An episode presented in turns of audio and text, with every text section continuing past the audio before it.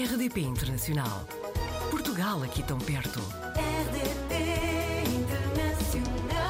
Hoje apanhamos o Diogo Breno na rede, vive na Alemanha, também já viveu na Austrália, é especialista de marketing, apaixonado por desporto e é muito conhecido nas redes sociais pelos vídeos que faz sobre Portugal e sobre a Alemanha e não só. Diogo, bem-vindo e muito obrigada por estar connosco. Bom dia, bom dia, obrigado Joana. Estou muito feliz por estar aqui. Bom, pelo que eu percebi, o Diogo nasceu em Portugal, mas tem eh, dupla nacionalidade neste caso, não é? Exatamente. A minha mãe é alemã, ah, Uhum. hum, e também tive cá, pronto, cá agora não, lá em Lisboa, na Escola Alemã de Lisboa. Uhum. Também tive hum, os meus estudos cá na Alemanha e pronto, é uma viagem de ir e voltar, Portugal, Alemanha, Alemanha, Portugal. Pois, pelo que eu Tem sido percebi, sempre assim a minha vida. exatamente, vai- consegue ir muitas vezes a Portugal, não é?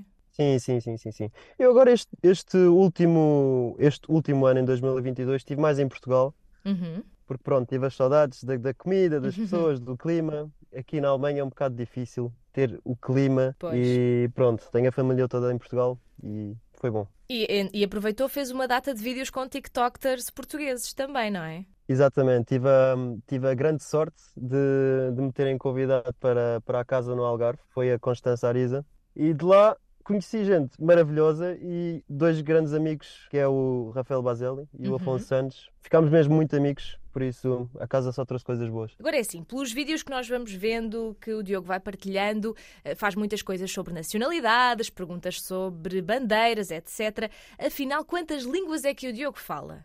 Bom, vamos a isto. A minha língua materna é o alemão e o Uhum, português, certo. como é óbvio. Também falo inglês. Uhum, O francês é aquele básico, francês básico, uhum. como salut, ça va e acabou. Pronto, é o desenrascanço, E o claro. Espanhol, mas o espanhol, espanhol é mesmo ou portunhol. portunhol? Epá, é, é portunhol, vá, é portunhol. Perfeitamente válido. Bom, o Diogo eh, contou-nos que também gosta muito de jogar futebol. Posso perguntar se o futebol é melhor em Portugal ou na Alemanha ou a resposta é óbvia? É assim, em termos de estrutura de campeonatos, Sim.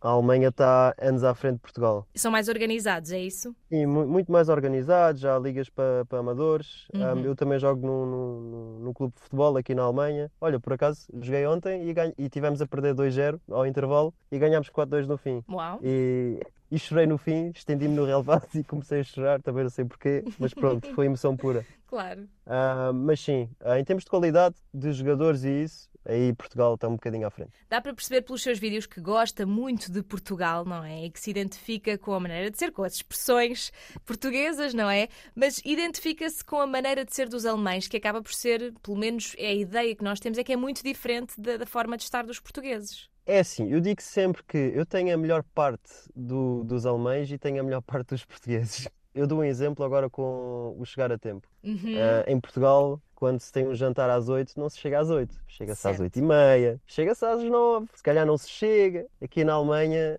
é... chegas cá antes das 8. E eu sou muito, sou muito essa pessoa que Uhum. chega antes do tempo. E do lado dos portugueses, por exemplo, eh, o que é que eh, os alemães poderiam aprender com os portugueses? O que é que funciona bem em Portugal e que se calhar até falha um bocadinho na Alemanha? Eu sei que eu vou gerar muito hate com isto, mas Ui. serem mais simpáticos, serem mais abertos. Pois. É o que eu, é o que eu, é o que eu noto aqui. É assim, já melhorou Uhum. bastante de serem mais abertos e, e ajudarem uns aos outros, mas ainda, ainda é que é, é aquela cultura de, de frio, de "Hum, deixa-me em paz. Eu não, eu não vou, eu não vou dizer egoísta, mas vá, um bocadinho. E em Muito Portugal bem. é completamente diferente. O, o pessoal ajuda-se uns aos outros, Uhum. É muito aberto. E pronto, aqui é um bocadinho diferente, mas já melhorou bastante.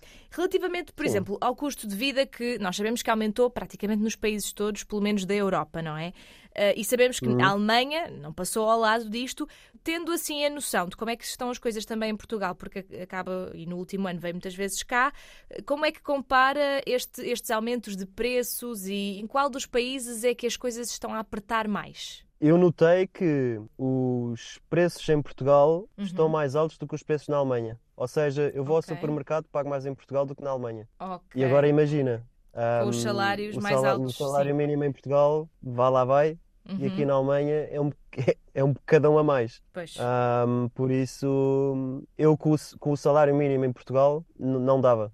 Uhum. Não dava, com, com os- com o custo de vida em Portugal é impossível. Aqui Uhum. na Alemanha, obviamente que subiu e cada vez há mais pessoas que se irritam com isso porque o salário também não. Também, olha, por, por acaso até subiu. Uhum. Até subiu em novembro do ano passado, mas. Mas não, não, ahm, o sufici- não acompanhou a inflação, não é? não, não, não, não, não, não acompanhou. Não, não acompanhou de todo.